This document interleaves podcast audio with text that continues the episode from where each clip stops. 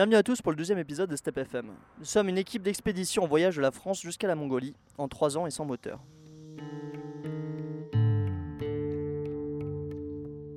Nous, c'est Alex et moi-même Emeric et Giol, un berger malinois.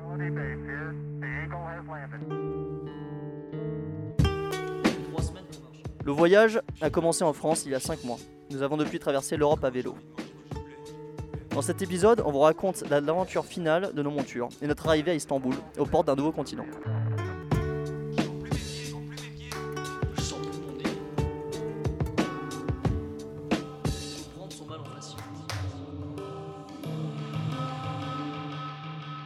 Bienvenue sur Step FM.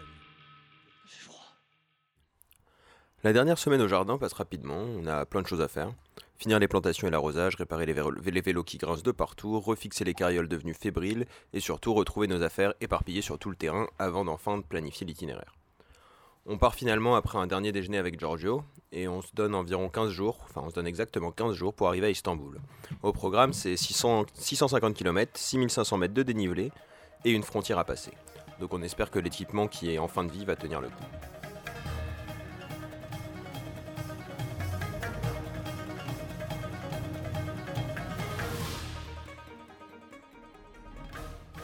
Alors que nous filons sur les 10 premiers kilomètres, la route commence à monter.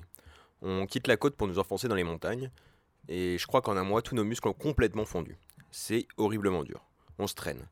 On doit faire à peine du 3 km/h sur une route à 6% ou même pas. À la première pause, on est trempé de sueur et on éclate de rire parce qu'on se demande comment on a fait pour rouler jusqu'ici avec des vélos aussi pourris et surtout aussi lourds. Et quand, je reprends la montée, euh, j'ai les jambes qui tremblent. À chaque coup de pédale, je suis en train de me maudire de transporter autant. Ce serait tellement plus simple si on, voyait si voyageait en ultra léger. Donc finalement, trois heures plus tard, euh, alors que la nuit tombe, on s'arrête pour monter dans un champ où il y a un cheval qui broute tranquillement. Donc on a fait euh, tout juste 30, ki- 30 km et on est en retard sur notre programme. Et ça, c'est dès le premier jour, donc euh, un peu dur. Mais bon, d'un autre côté, le tipi fait face aux montagnes. Il y, a le, coucher de soleil devant nous, on, cui- on cuisine au feu. Et à la nuit tombée, on s'accorde même le luxe de regarder un film sur l'ordinateur en pleine nature. Et finalement, les jours passant, c'est de plus en plus simple. Donc nos muscles se reforment, les paysages sont grandioses, les bivouacs aussi. Donc à part quelques problèmes de crevaison, avec une moyenne euh, assez costaud de 3, 3 crevaisons par jour, on rattrape notre retard et on roule euh, tous les jours une cinquantaine de kilomètres. Finalement, après une semaine sur la route, de nombreux bivouacs au bord de la mer, euh, quelques bières offertes par des locaux et une super soirée passée à débattre avec une gréco-française, euh, nous arrivons en vue d'Alexandroupoli, dernière ville avant la frontière turque.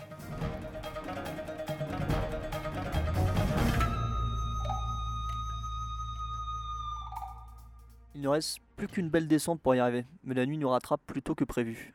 Euh, N'ayant pas d'eau pour la nuit, on décide tout de même de descendre aux prochaines maisons pour s'installer euh, installer notre bivouac.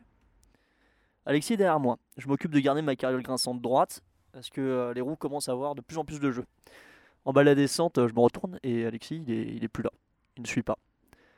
Alors je m'arrête pendant 10 minutes et finalement je décide de remonter. Et là je l'aperçois figée sur le bord de la route avec euh, notre carriole à ses pieds. Elle est coupée en deux. Mauvaise soirée en perspective. La nuit est tombée et on regarde stupidement les deux morceaux de carriole. Avec la nuit qui tombe, pas beaucoup d'options s'offrent à nous. Nous sortons notre plus fidèle allié, les zips, pour faire tenir la carriole debout. D'ailleurs, à ce propos, euh, on va prendre un petit moment pour vous parler des zips. Parce que les zips, pour nous, c'est une institution et un état d'esprit. C'est un peu une histoire d'amour entre eux et nous. Faut dire qu'ils nous ont sortis du pétrin une bonne poignée de fois. Nous les avions rencontrés pour la première fois sur le flanc d'une falaise de la côte portugaise. Nous étions dans une période difficile et dans un sale état. Le zip nous a appris les notions essentielles de la vie qui permet de surmonter tous les obstacles nous a inculqué euh, la solidité, flexibilité et la résilience, disponible en taille, couleur et matières différentes. Le zip nous dit Vous êtes invités à prier, non pour des existences immortellement paisibles, mais d'acquérir les instruments qui ira pareil à la zizanie inopinée de persister. Il faut être incessamment préparé de parcourir les zones inondées de problèmes.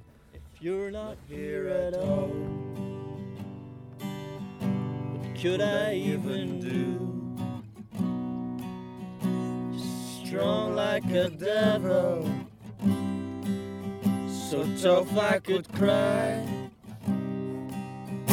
Could even broken steel. You're so fucking cool, man. I wish you were human. Cause you're a zip. You're my hero. You could fix all sorts of things. You could fix all sorts of things. Cause you're a zip. Heureusement, les bagages ont été épargnés et on les répartit comme on peut entre nos deux vélos et les deux carrioles. Euh, avec cette nouvelle surcharge, euh, les porte-bagages paraissent souffrir un peu plus. Faudra qu'ils tiennent jusqu'à une nouvelle solution. Faudra trouver un soudeur pour la rafistoler. On repart avec les frontales, nous n'avons pas d'eau, un vent violent nous arrive en pleine face. Le lendemain, on passe une demi-journée à Alexandropoli à essayer de résoudre euh, le problème de la carriole. Alexis parcourt toute la ville, allant de garage en garage. Ils refusent tous, et il ira me rejoindre quelques heures plus tard, où on prendra la décision ben, d'abandonner euh, notre carriole sur le bord de la route. Donc on va se débrouiller sans elle pour les 300 km restants. Et on abandonne euh, notre fidèle carriole, soudée en armature d'acier de canapé, dans la contrée bretonne de Redon. Bâtie pour soutenir nos affaires jusqu'en Slovénie, elle nous aura quand même suivis jusqu'à quelques kilomètres de la frontière turque. Bien joué, elle.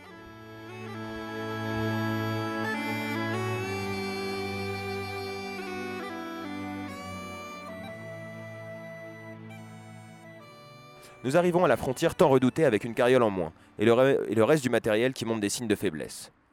Nous sortons de l'espace Schengen et nous quittons l'Europe. On s'attend à galérer, à devoir négocier pour passer avec le chien. Une file de camions de plusieurs kilomètres nous fait pressentir le pire. Mais rien de tout cela.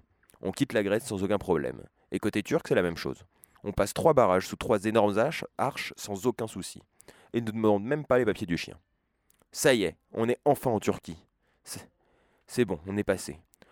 L'eau est rarement potable. La route s'est transformée en une quatre voies entourée d'immenses champs de monoculture. Nous avons 7 jours pour rejoindre Istanbul, situé à 300 km de là. Pendant les 6 premiers jours, nous roulons sur la bande d'arrêt d'urgence d'une 4 voies. Le trafic est peu intense et les voitures ne vont pas très vite. Les collines se succèdent, les bivouacs à quelques mètres de notre autoroute. Les gens sont adorables, ils nous invitent à boire du thé avec eux, nous offrent des fruits et des légumes, nous font des signes d'encouragement quand ils nous dépassent. Ils nous interpellent aussi de temps en temps, en essayant de communiquer avec nous, et nous nous confrontons donc à une nouvelle, à une nouvelle langue et à de nouveaux problèmes devant laquelle nous avons encore tout à apprendre. Chronique technique turque. Désapprendre. Tu dois tout ce que tu as appris. Très bien, je vais essayer. Non, n'essaie pas. Fais-le. La langue turque parlée aujourd'hui existe depuis 1928 à l'initiative d'Atatürk, premier président et fondateur de la Turquie moderne. Avant cette réforme, l'Empire ottoman comptait 5 langues officielles. Mustafa Kemal Atatürk a voulu faire de l'Empire ottoman une nation en imposant une langue commune qui est aujourd'hui le turc moderne. Dans le but d'imiter le modèle européen, le turc moderne a adopté l'alphabet latin et plus de 5000 mots français ont été introduits, soit près de 5% du vocabulaire. Le turc moderne compte environ 120 millions de locuteurs, dont plus de 80 millions en Turquie. C'est une langue asiatique dont l'origine remonte aux conquêtes mongoles et aux mouvements migratoires qui les ont suivis. Contrairement à toutes les langues européennes, le turc est une langue agglutinante, c'est-à-dire qu'il est possible de rajouter un mot à un mot, un ou plusieurs suffixes, lesquels se déclinent, pour former d'autres mots, voire même former une phrase complète. Par exemple, ev signifie maison, evler, les maisons, evlerim, mes maisons, jusqu'à evlerim dekiler, un seul mot qui signifie ceux qui sont dans mes maisons. En plus de cette spécifici- spécificité, le turc est une langue SOV, sujet, objet, verbe, ce qui la rend encore plus compliquée pour nous français dont la langue est sujet, verbe, objet. Enfin, cette langue comporte un système d'harmonie vocale, c'est-à-dire qu'un mot peut subir une modification phonétique, à l'oral donc, selon les suffixes ou les autres mots qui le suivent. Vous l'aurez donc compris, le turc est une langue très difficile, elle fait même partie des 5 langues communes les plus compliquées à apprendre. Donc autant vous dire qu'on va encore galérer un bout de temps avec nos actuels 30 mots de vocabulaire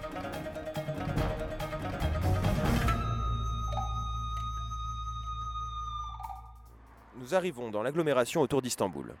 Il nous reste encore 90 km avant d'arriver à notre logement. Le trafic a changé de visage, il est de plus en plus intense. La bande d'arrêt d'urgence s'affine jusqu'à disparaître. Les camions, crachant de gros nuages noirs, nous frôlent désormais en nous dépassant. On essaye de passer par les petites routes quand on peut, ce qui rajoute de la distance et du dénivelé, mais sont au moins un peu moins dangereuses. Et pourtant, ce qui menaçait d'arriver arriva. Mon porte-bagages arrière, surchargé, casse une première fois. Ça devient inquiétant. Nous sommes maintenant à une carriole et un porte-bagages en moins. Nous sommes si près du but. Il faut vraiment que nos vélos tiennent encore malgré cette nouvelle épreuve. Pour avancer, une seule solution s'offre à nous. Remettre une petite couche de zip. Cause you're a zip. Nous poussons le vélo sur 100 mètres et trouvons miraculeusement un garagiste qui nous les ressout dans 3 minutes. Le porte-bagages est fragile, mais au moins il tient. Ça y est, c'est reparti.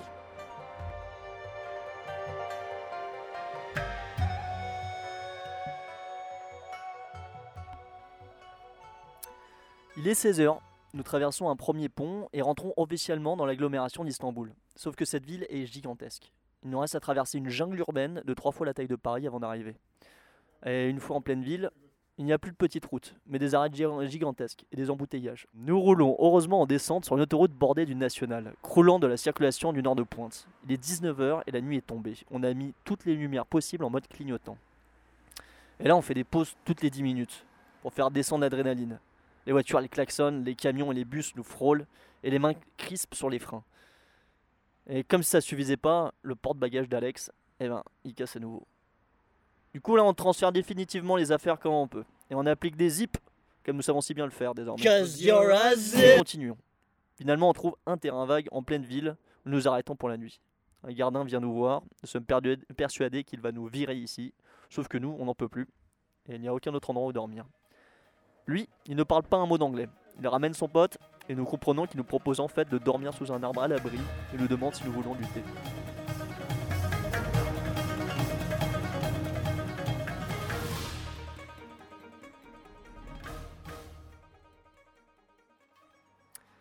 Le matin arrivé, nous nous réveillons tôt. Je hume l'air frais et observe la barre d'immeubles au-delà des champs. C'est le calme avant la tempête, la dernière ligne droite. Dans moins d'une heure, nous aurons replongé dans une circulation folle et nous devons en traverser l'épicentre. J'espère que le matériel tiendra juste encore un peu et que les zips tiendront.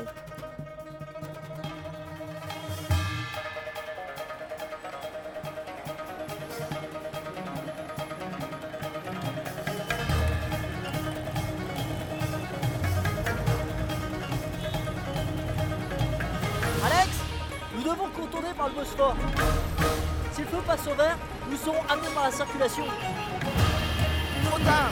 Accrochez-vous bien, on est parti pour un tour. Tiens-toi bien, Giral Putain, c'est passé à 2 cm Casse-toi, putain, il me frôle, le bâtard. Ah mon pied.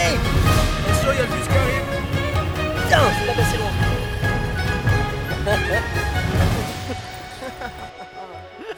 On en est sorti indemne, en un seul morceau.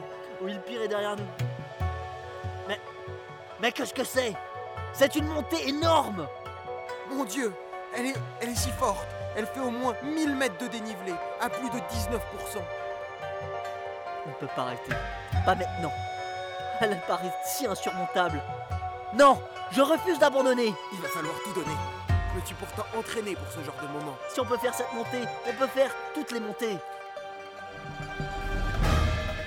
On devrait y arriver. C'est parti Il va falloir tout donner Cette montée ne perd rien pour attendre Yukato Ma jambe droite commence à se cramper. Putain, comment je suis mort J'ai dû suer au moins 3 litres. J'en peux plus, elle est encore super longue Cette montée est trop violente. Il va falloir mettre pied à terre et, et pousser Mais, mais tu es fou. Il doit rester au moins 500 mètres de dénivelé. On ne voit même pas le bout. Il va falloir essayer. Ce que nous faisons de notre vie écho dans l'éternité. Encore 500 mètres et on y est. J'arrête. Allez, on y est presque. On ne verra jamais le bout.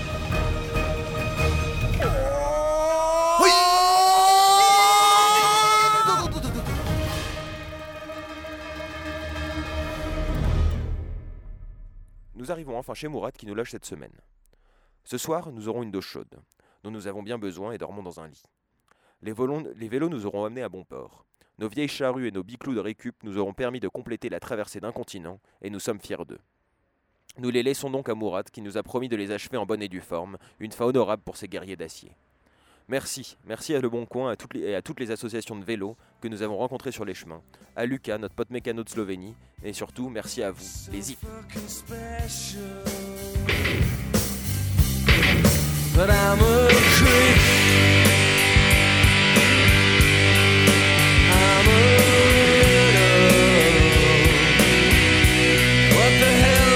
Donc la fin de l'épisode, on espère qu'il vous aura plu. On arrive à Istanbul, aux portes de l'Asie, avec nos vélos à 30 euros, mission accomplie.